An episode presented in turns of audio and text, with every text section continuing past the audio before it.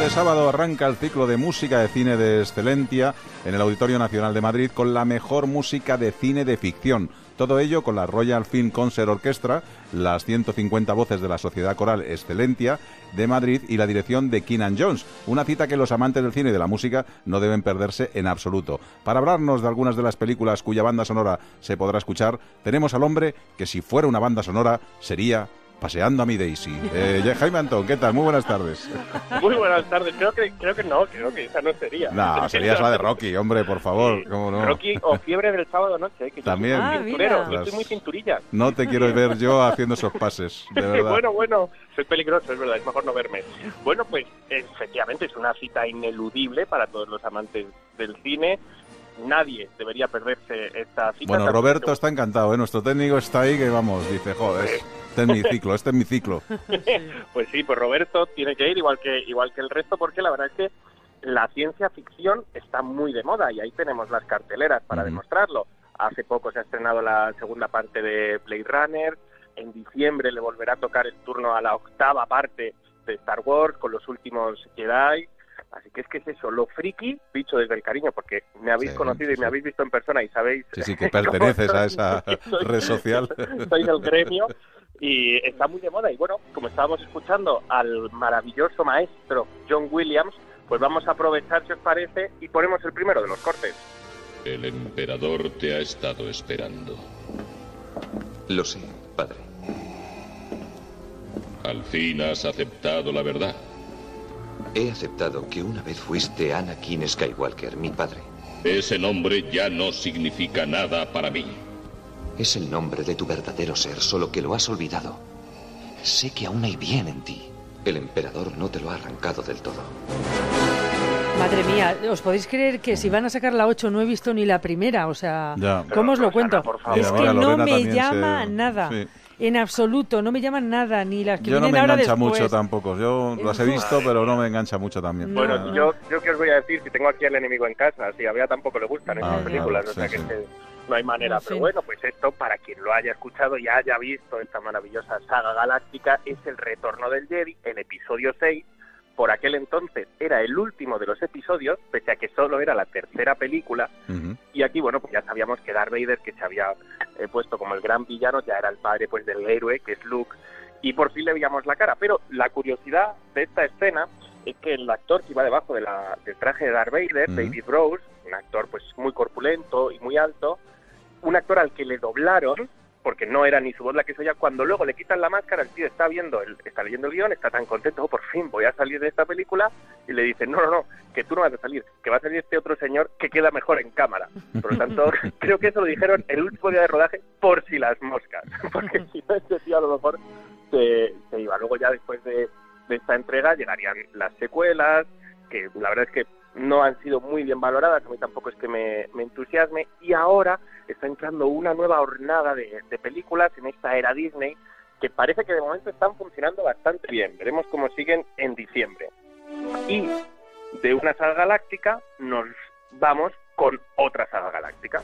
¿Por qué no nos movemos, capitán?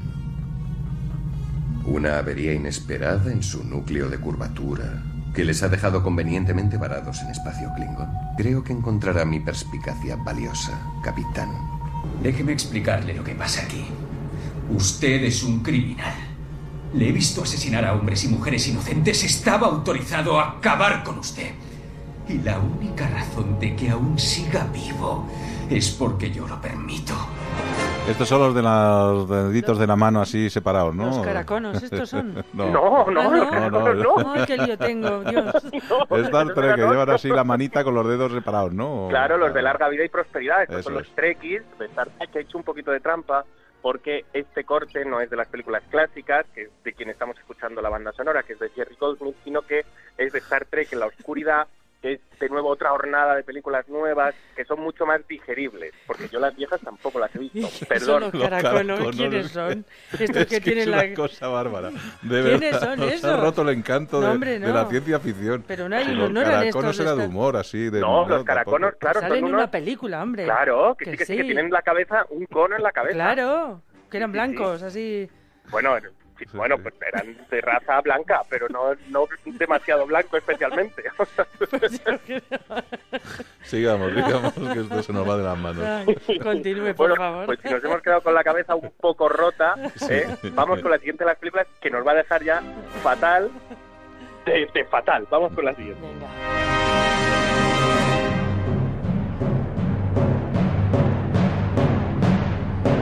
Y una de las bandas sonoras más reconocibles, ¿no? Efectivamente, una banda sonora que se estrenó mucho antes, o sea, que se compuso mucho antes del estreno, es Así habló Zaratustra de, de Richard Strauss y es, bueno, pues la canción más icónica de esta película sobre la evolución humana. Es una película que a nadie deja indiferente, que o te gusta o la odias. Pues vamos Yo a soy un- escucharla, a ver, espera. Abre la puerta de la cámara de las cápsulas, Hal. Hal, ¿me estás leyendo?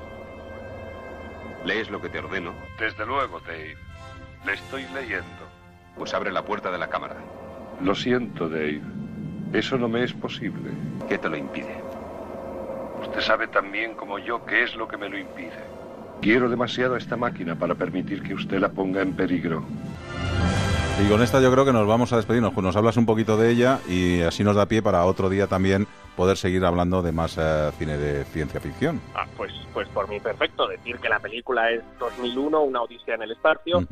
De ese, bajo mi punto de vista, y perdón de nuevo, sobrevalorado Stanley Kubrick, que, bueno, en esta película nos presenta un villano, que es HAL 9000, que es la inteligencia artificial de una máquina, que se vuelve en contra de los tripulantes y da lugar a un villano maravilloso dentro de una película que es de un avance muy muy lento, pero que para haber sido rodada en 1968 está muy bien y que luego dio lugar a todos esos bulos y esas conspiraciones de que el, el aterrizaje del hombre en la luna se habían hecho en estos escenarios y, y demás.